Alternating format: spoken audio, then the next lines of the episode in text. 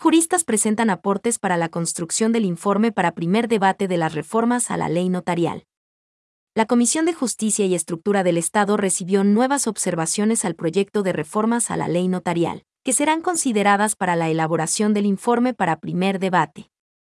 Fernando Arregui, notario 39 del Cantón Quito, señaló que el espíritu de la reforma es beneficiar al usuario final de los servicios notariales, entre ellos el trámite para la posesión efectiva. No hace falta un detalle de los bienes, pues se concede la calidad de heredero automáticamente, añadió. Además, el jurista planteó algunas observaciones tendientes a unificar las prácticas notariales. Jaime Acosta Holguín, notario 28 de Quito, planteó que la ley notarial aborde el tema de la evaluación de los notarios, de acuerdo con la legislación actual.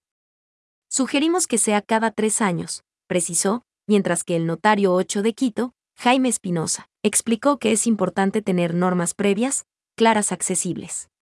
Además, solicitó que se precise la identificación de los usuarios telemáticos, para asegurar que los datos de los usuarios guarden el espíritu de la actividad notarial.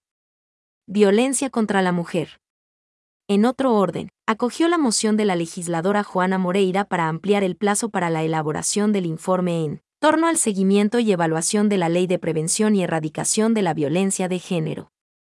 El asambleísta Alejandro Jaramillo, presidente de la comisión, dispuso que se inicie el trámite de la solicitud de prórroga respectivo, para lo que notificarán a los órganos legislativos pertinentes.